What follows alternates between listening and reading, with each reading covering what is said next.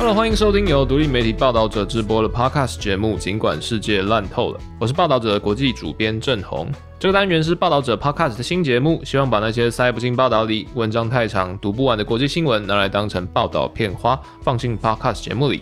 期待能与大家在新的节目里提问、思考世界上那些正在发生的关键新闻。如果你喜欢的话，也欢迎关注每个星期在报道者网站的 Hello World 国际周报，我们会有分量十足的国际新闻分析，以及来自各地不同观点的深度报道。好，这礼拜的节目是尽管世界烂透了这一季的第三集。那今天要跟大家分享的一个新闻，甚至蛮沉重的哦，真的是蛮烂的。在十月二十九号，也就是万圣节的礼拜六，在韩国首尔，大家都蛮知道的一个观光圣地梨泰院，发生了非常严重的群众踩踏事件。那截至目前为止，十一月一日中午，那官方公布的数字是一百五十六人死亡，一百五十一人轻重伤，其中伤者中大概有三十人到目前为止还有生命危险。那死者里面有一百零一位女性以及五十五位男性。大概百分之九十五的罹难者都是四十岁以下，以二十岁为居多。那其中还包括二十六名就来自外国，包括中国啊、俄罗斯、伊朗的外国公民。那这一次梨泰院的踩踏事件，其实是韩国史上，或者是说呃大韩民国建国以来最严重的群众踩踏事件。那也是从二零一四年就是四月号沉没事件以来。韩国过去八年最严重，然后死伤人数最多的公共安全事故。好，现在想跟大家分享一下，就是我自己在整个梨泰院事件发生的那一天当晚的状态。这也是我自己的习惯了，就是在重大国际新闻发生的时候，就是第一个反应都会想记得说，那我现在在哪里？那我看到了什么？然后以及就是说，那我如何回应这件事情？那当天礼拜六晚上，我通常这个时候都是在看这种足球转播。可是那天的比赛状况非常的差，就是被痛电。当晚大概是台湾时间十点半左右吧，那我就是要准备要睡觉，睡前先看一下 Twitter，然后看一下有没有是一些球迷取暖的一些新闻。然后结果就发现，就是说 Twitter 上的一些外国记者，然后还有一些泰国或者是东南亚的呃 Hashtag 里面开始出现了梨泰院。这个热门关键字，然后出现了一些影片，然后出现了一些就是现场照片。那状况其实就是很多人倒在地上，然后会有一些抢救的过程，在 CPR。那所以这个时候就是第一个时间就去看韩国新闻嘛。那包括就是像大型报纸，像韩民族日报，或者是说中央日报、呃朝鲜日报等等。再来也会去看，比如说像 NBC News、JTBC News、韩联社。那只是在第一时间，其实都没有任何的新闻，没有任何跑马灯，然后也没有任何快讯。那这个时候是韩国时间的二十九日晚上十一点三十分。那所以我就联络大家也都非常熟悉的台湾驻韩国的独立记者杨浅豪，就是问他说：“哎，好像梨泰院那边是不是出事了？”结果他刚好人也就是在梨泰院附近。确实，在当下的时候，他也有听到外媒的记者朋友说，就是梨泰院这边好像发生了踩踏事故，只是状况并不是很清楚。一直到大概十五分钟后，也就是韩国时间的十一点五十分，韩联社那个时候才发布了第一则快讯，那证实说是在梨泰院的万圣节街头派对发生了严重的群众踩踏事件。在这个快讯出来的时候，就是呃消防单位以及警察这个时候才确认说灾情已经非常严重，然后启动了。就是整个救灾第三集开设。那与此同时，就是韩国总统尹锡悦，他也马上就是从他的官邸出发，然后先到就是龙山的总统府，接下来到首尔市政府的应变指挥中心，然后直接来坐镇就是整个救灾的行动。好，大家现在知道梨泰院就是常去韩国、常去首尔的朋友都很熟悉啦，或者是说有看就是呃影集《梨泰院 Class》等等等。比较对韩国不熟的朋友，我们可能稍微解释一下，梨泰院其实是在首尔的市中心区，它是在汉江以北，那在是中路区或中区以南，算是首尔市中心蛮中央区的一个位置。那长期以来，梨泰院所在的这个首尔龙山区哦，算是首尔里面。非常多外来文化汇集的地方，因为它自古以来就有点像是兵家必争之地。比如说，像十六世纪的时候，日本的丰臣秀吉他入侵朝鲜，那日本的驻军其实也有在龙山有待过，变成就是日军的一个后勤基地。那后来在十七世纪的时候啊，朝鲜王朝它变成就是大清帝国的藩属国，在几次清军的那种军事介入啊，其实也都会把部队派在龙山这一带。后来在甲午战争以后，那朝鲜变成就是日本的殖民地。日本在朝鲜的驻军，那其实也是接收了这个龙山的基地，直到就是二次大战之后，这个龙山的基地才被美军接管。那一直到今天，它其实都是驻韩美军司令部的所在。它其实有点像是指挥部啦，就是会有非常多高官，然后或者在处理一些资源的问题等等等，就是算是一个非常重要的军事重地。所以在整个龙山基地的外围啊。它也有非常多，就是为了服务这些美军或者是联合国部队的一些娱乐，或者是舶来品的一些交易服务。久而久之，在梨泰院这一带，它就变成一个非常国际化，或者是说非常有外来色彩的这个特殊商圈。会有酒吧，然后会有这种异国料理、异国美食。那目前呢，美军基地因为在韩国的要求下，呃，龙山基地即将要移交给韩国。那接下来就是美军的司令部要迁到别的地方。整个基地它可能会变成一个国家公园或者一个保留区，会变成一个重化的基地。那在这个状况之下，就是梨泰院它服务这些外国大兵的机会比较少，但也因为就是过去二十年韩国非常积极的向世界在推展它的文化啊、软实力，还有 K-pop 等等。这几年呢，其实大家都可能会有听过梨泰院每年的秋天，在十月中旬的某一个周末，它会举办就是由首尔市政府还有龙山。区政府以及就是梨泰院各地的商家，以及就是韩国的各大观光局等等的这个赞助的活动，名字非常气派，叫做梨泰院地球春节。在这个地球春节之后啊，大概两个礼拜，十月底会有万圣节的派对。那其实万圣节的派对呢，当然不是韩国传统的一个过节的习俗了。但这几年因为就是非常流行，就是变装派对，所以每年的十月就是地球春节，然后再来就是万圣节，连续两个礼拜，然后每个周末都会有一些街头表演或者是一些就是哎酒吧促销。那所以在秋天的梨泰院通常都是那种年轻人群聚，然后会有奇装异服，非常热闹的派对店。那只是在过去三年，因为 COVID-19 疫情的关系，所以梨泰院的观光景气啊，其实蛮差的。因为国际观光客他现在没有办法来，然后同时就是因为疫情防疫限制的关系，整个消费习惯，比如说饮酒，然后或者是口罩令，其实都影响这个梨泰院的观光生态非常的多。那一直到就是去年，也就是二零二一年的万圣节，整体的状况才慢慢开始开放。到了今年的夏天，韩国政府开始解除各种防疫限制，比如说像是开放国际旅客重新入境韩国。你看现在就蛮多台湾朋友啊，我们去韩国玩，那或者是说九月二十六号的时候也正式解除了户外的口罩的佩戴令。所以在今年的地球春节跟万圣节，对于梨泰院来讲是一个非常重要的一个经济复兴或者是整个社区复兴的一个热点。那所以像是在十月十五号、十六号。二零二二年的地球春节，梨泰院就办得非常非常的盛大。官方估计就是两天的活动，吸引了大概一百万人次以上来访问梨泰院这小区。那接下来在万圣节，其实对大家来讲也是非常期待。疫情之前呢，梨泰院的万圣节观光人次大概平均每天是八万人左右。但是在今年的估计里面，就预计可能会每天达十万人次到十三万人次，比起过去大概成长了百分之三十。所以包括商家或者是群众，其实都蛮开心的。在整个事件爆发之前，韩国的媒体啊，或者是说娱乐杂志，其实也都是对于梨泰院观光节非常期待。直到礼拜六的当天下午吧，就是我自己那天也特别去看了一下。其实也都还有蛮多新闻在讲梨泰院那天那种很温馨的画面啊，街上有非常多皮卡丘、阿尼亚或者小丑女等等等，所有人就是很自在，然后甚至就是有一种就是啊，终于解放，终于不用再戴口罩，然后开始慢慢远离疫情喽的那一种期待气氛。那一直到当天傍晚，大概晚餐时间开始，整个街头开始出现了一些不一样的状况。好，我们先回头来讲梨泰院它整个商圈大概的状态。其实我们用地标来看，我们会以呃梨泰院的地铁站为中心，它的地铁出口刚好是一个星级饭店，叫做汉密尔顿酒店。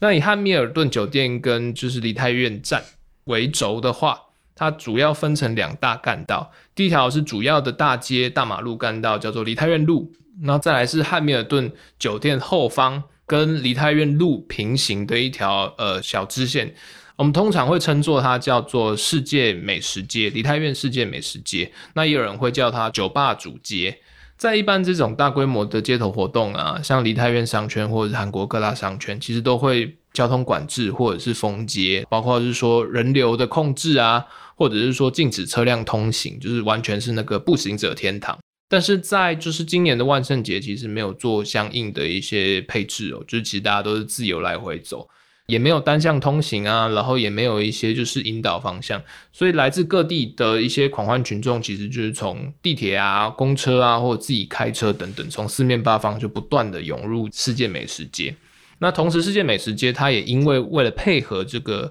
万圣节的街头派对，所以有非常多的商家，他其实也拿出，比如说呃摊贩，然后或者是说一些万圣节的街头装置。当然看起来或者是经过起来是蛮热闹，可是，在晚餐时间大概是晚上七点左右。本来它其实是可以双向并行，就是左边走向右边，右边走向左边。但是等到后来，就是人越来越多的时候，人已经涌出来，所以这个左右的分际，或者是说双向不同路线的分际，已经就是全部混在一起，导致严重的街道拥塞。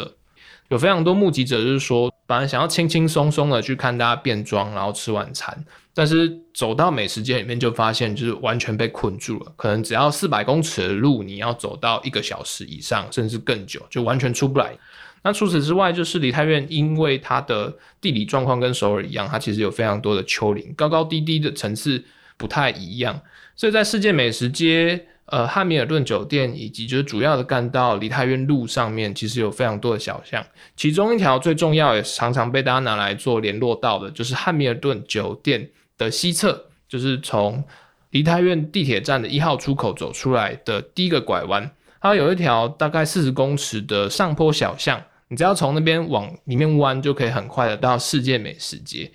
也因为这样，所以就是那一个 T 字形的路口啊，就是有非常多的有名的酒店，然后或者是大家就是聚集的地标。可是，在二十九日的那一天晚上，因为世界美食街的人流已经卡住了，所以人开始从美食街里面外溢，他可能是被挤出来的，或者是说就是受不了要逃跑。所以在这个状况之下，从地铁站出来的人。以及要从世界美食街离开的人，双方就开始在这个汉密尔顿酒店旁边的这个斜坡窄巷里面相遇。到大概晚上七点半左右，就因为人潮太多，然后出现了就是堵塞，然后卡死的状况。我们其实可以在就是社群网站上发现，在那个阶段里面，其实整个。宰相里面的人潮就已经变得非常不舒服，有人必须要爬到墙上，或者是有的人必须要在后面喊说：“先让下坡的人先离开。”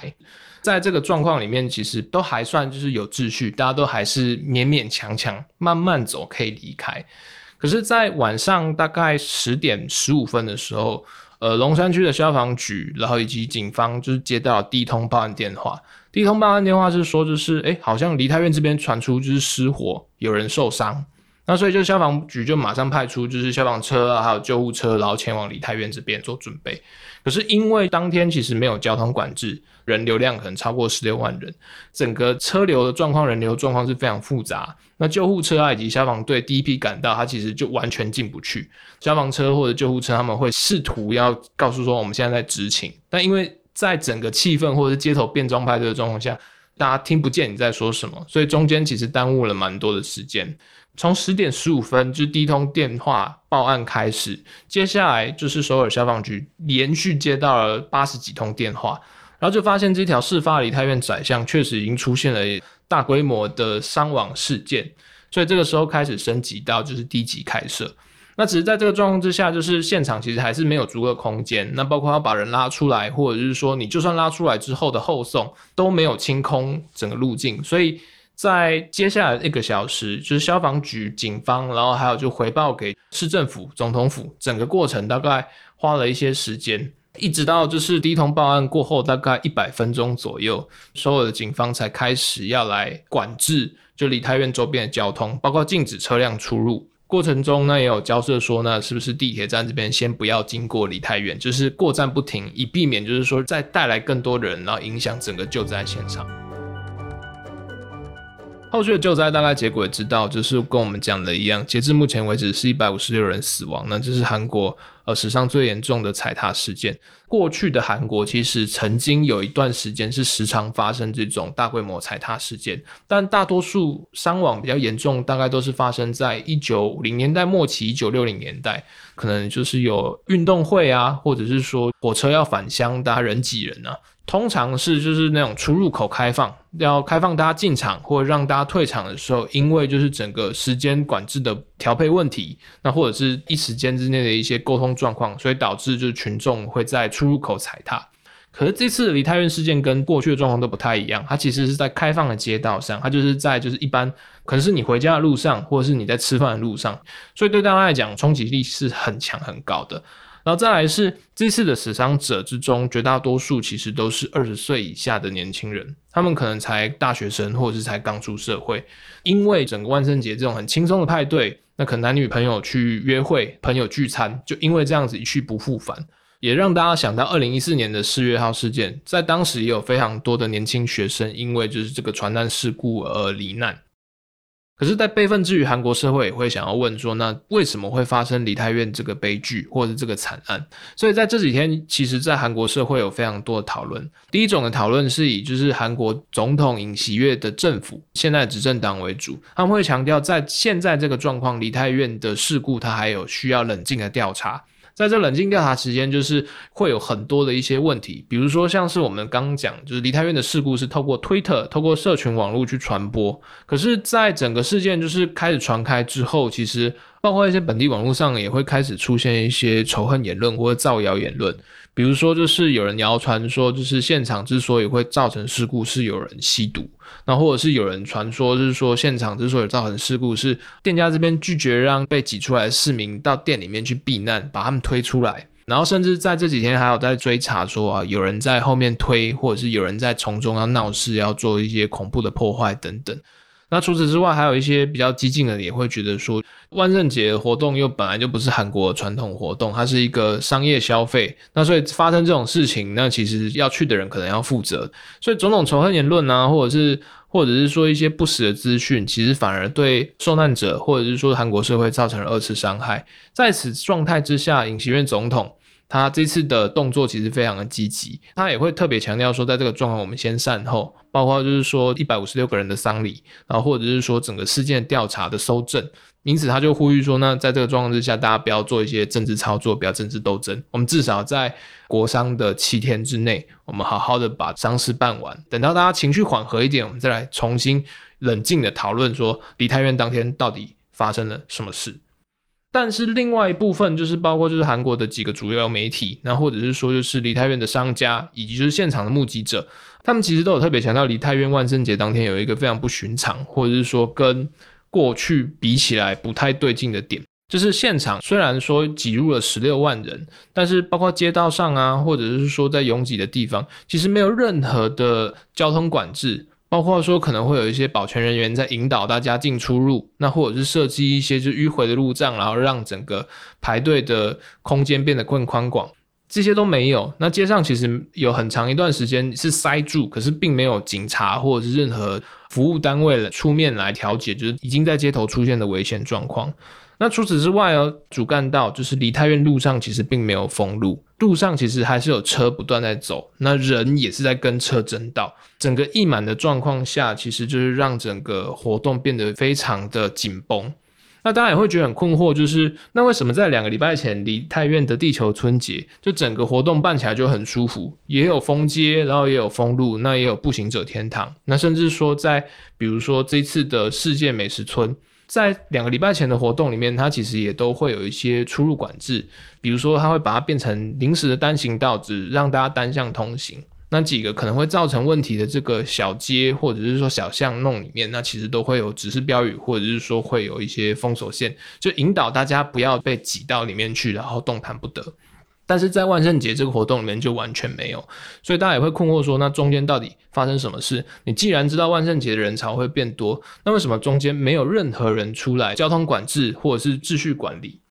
根据呃龙山区的区厅长他的说法，梨泰院地球春节是地方的商家联合会，然后跟观光联合会以及就是所有市政府、龙山区政府联合主办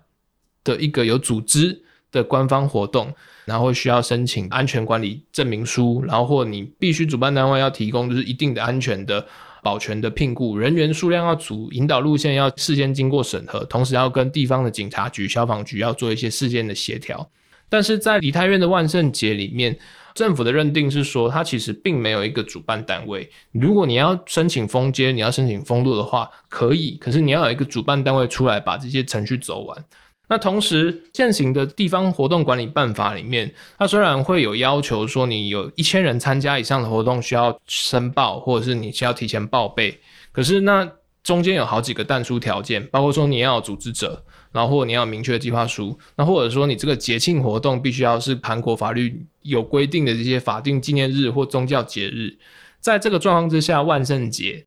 在政府的认知里面，它不算是韩国法律认定的节日，也不很直接算是宗教节日。那负责督导的龙山区政府，也就是在事发之后大概三天都躲起来，都不回应媒体记者的提问。那包括龙山区的区厅长，他也同时也是现在执政党的党员，叫做普西英。他在过去三天里面，其实都完全就是强调说，那我们现在事情正在调查之中，因为我们要专心的来做这个善后的问题，所以任何关于事发经过或者是调查的可能性，我们都一律不予回应。可是他同时也在就是媒体上就是说，政府的立场好了，或者是说龙山区行政单位的立场，呃，万圣节它不是一个节日。并没有人提出任何的说明和计划，所以在政府的理解里面，万圣节那天的群聚活动是一种市民自发性的现象。可是这个说法其实就让大家就是没有办法接受，因为你讲这个是现象还是节日，对一般或者是死掉的人来讲，这个根本没有意义。有可能确实是自发性，也有可能是约定俗成，那或者是确实是有一些商家的一些促销。但是不管怎么样，它在过去几年的发展里面，它已经变成梨泰院每年十月底的一个呃社区活动的特色。你明明知道，就是说梨泰院它在这两天的周末，它街头上会有超过十万人出现，那你为什么都没有任何的动作？你就是大家两手一摊，等待某一个人出来想办法，或者是像这一次踩踏事故一样的悲剧性后果。才要再来说，我们来补破网。那所以在整个韩国社会里也引发了非常多的讨论。那但是在这个状况之下，就是有另外一个官员出来提油救火，就是韩国的行政安全部长。那他的定位有点像是我们的内政部长一样，负责管理就是各种的维安还有警察的一些工作。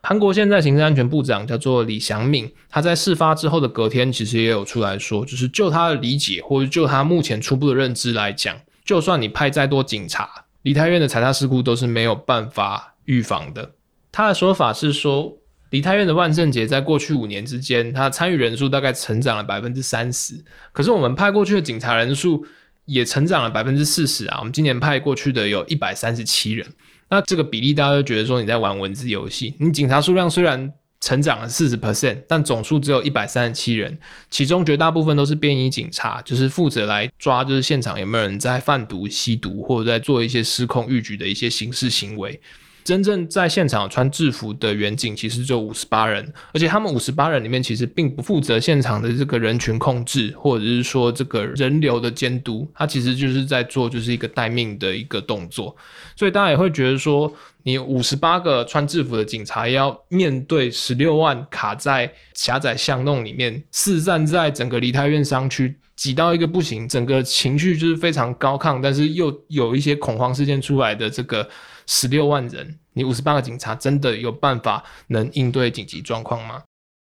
那除了就是警察的问题之外，这几天大家其实也慢慢发现，就是梨泰院它其实是一个沿着美军基地发展起来的一个相对比较多元或者是有一些历史的旧市区，所以像是一些街道巷弄常常会有一些窄路，甚至有一些老旧建筑，它因为过去的建筑法规可能管制比较松。那或者是说有一些违建就地合法，都导致就是梨泰院路上面，或者是梨泰院世界美食街上面有非常多交通的陷阱。那只是非常不巧，这一次发生事故的这个呃汉密尔顿酒店旁边的这个窄巷，正好就是梨泰院商圈整区可能整个交通设计风险最高的区域。它虽然只有四十公尺长，可是它是一个坡度十 percent 的一个高低坡道。那除此之外，就是它的出入口。如果我们把这个窄巷拉出来看的话，它是有点像是葫芦形，它的两端出入口大概是五公尺宽。可是走到中段的时候，因为汉密尔顿酒店它把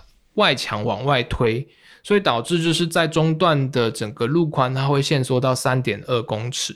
那在当天就是整个南北向，或者是说上面的人要下来，下面的人要上去，这个整个塞车对撞的状况之下，这个三点二公尺就变成双方人群挤压的一个焦灼点或者是压力点。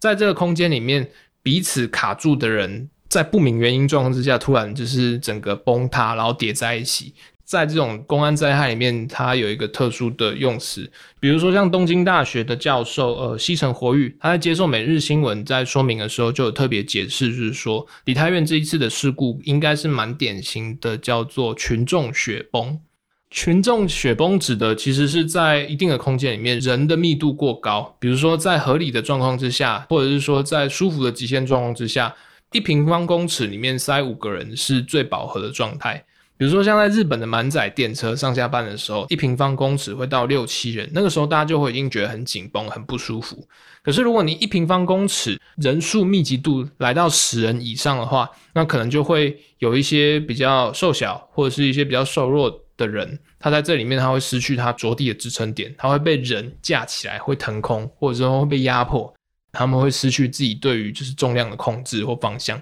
只能随着群众的这种不稳定性然后摇摆，那直到某一个就是崩溃点，因为某一个失利，然后瞬间的往某一个方向崩塌，就像雪崩一样。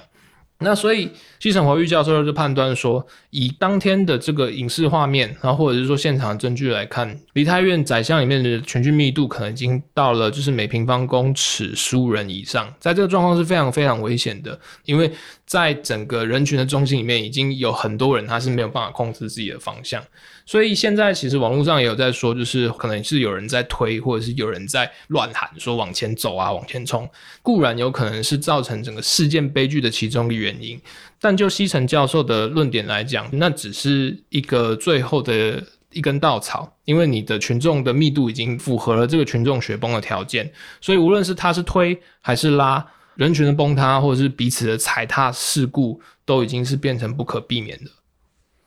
那他当然，这次的韩国的评论啊，或者是韩国的舆论，其实也有在讲，那为什么二十一世纪的韩国，我们现在其实是东亚可能最先进的国家之一，首尔是整个亚洲数一数二的国际大都会，那为什么会在这个状况之下，在狂欢的时候，然后发生这种？对于韩国人来讲是很遥远，已经发生在一九五零六零年代会发生的事情，所以有一些舆论在讲说啊，这个是韩国的国耻日，因为我们对安全、对于这种公共意外完全都不重视，一而再、再而三的发生。可是也有一些专家认为，就是。这种大规模的踩踏事件呢，其实是现在大都会常见的一个状况。成因背景其实是跟我们现在人的居住心态有关。比如说我们在都市里面会群聚，我们很习惯拥挤，通勤的时候会挤来挤去，就是对于生活的空间的那种压迫承受度，比起过往来讲变得更为迟钝。所以，我们其实会很难去警觉到说这个地方是不是不舒服，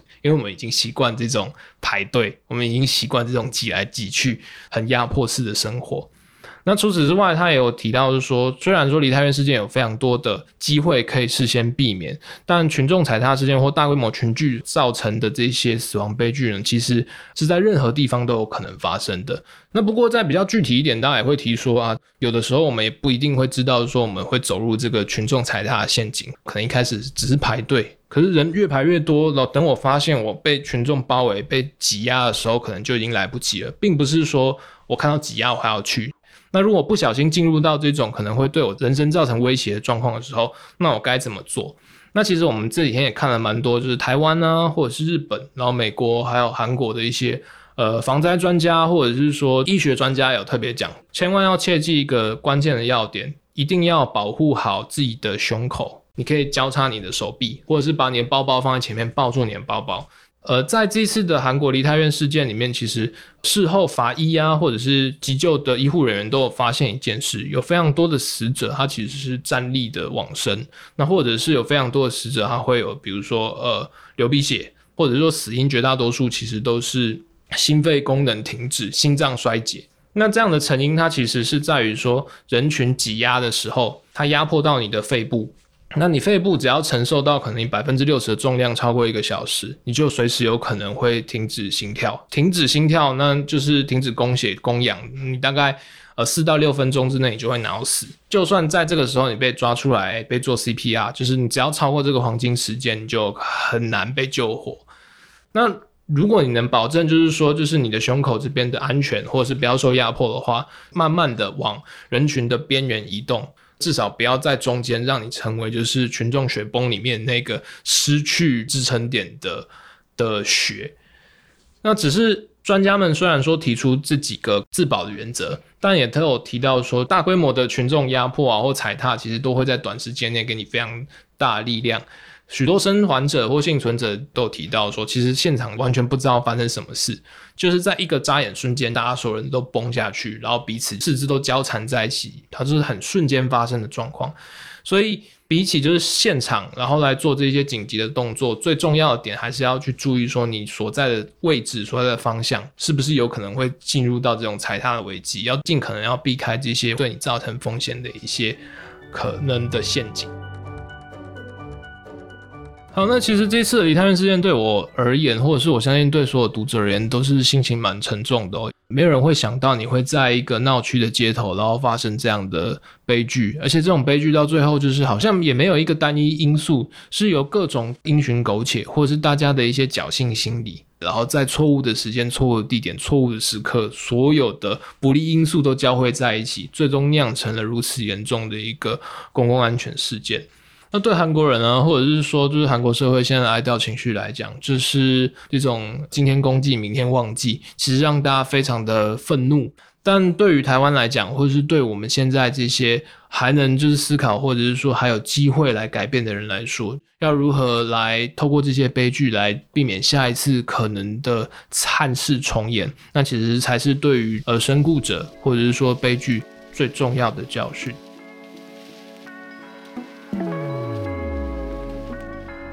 好，以上是这一集的。尽管世界烂透了，坦白讲是真的蛮烂的。对我来讲，就讲起来也是蛮有压力的，因为就是要如何来处理一个悲剧，然后或如何要在这个真相还没有完全调查清楚的悲剧之中，找到一些对大家有帮助的意义，然后让这个悲剧不只是一个好像就是很恐怖、很害人的一些影像。希望这一集我们想传达的一些。呃，资讯或者是传达的一些想法，大家能够就是体会了解。那以上就是本集的节目内容，这是报道者 Podcast 单元。尽管世界烂透了，我是报道者国际新闻主编郑红。那如果大家对本集内容有什么想法、建议，或者是说可能过去你在梨泰院或者是韩国呃遇到这种街头派对的一些故事，甚至在这种面对群众踩踏事件，或者是说大规模社会。悲剧的时候，你如何排解你自己的压力？如何给彼此一些建议？那也都欢迎大家透过就是 Apple Podcast 五星留言，或者是社群私讯，把你的想法、你的心得来告诉我们。那如果想阅读更多的新闻内容，也欢迎来报道者网站。我们礼拜三都会推出 Hello World 国际新闻周报，但不是每一个礼拜三，有的时候也会提前。那报道者是一个不收广告、没有付费墙的非盈利媒体。如果你心有余力，或者是你喜欢我们在做的事情，认可我们在做的事情。也可以通过定期定额单笔捐款的方式来支持我们。我们下礼拜见，拜拜。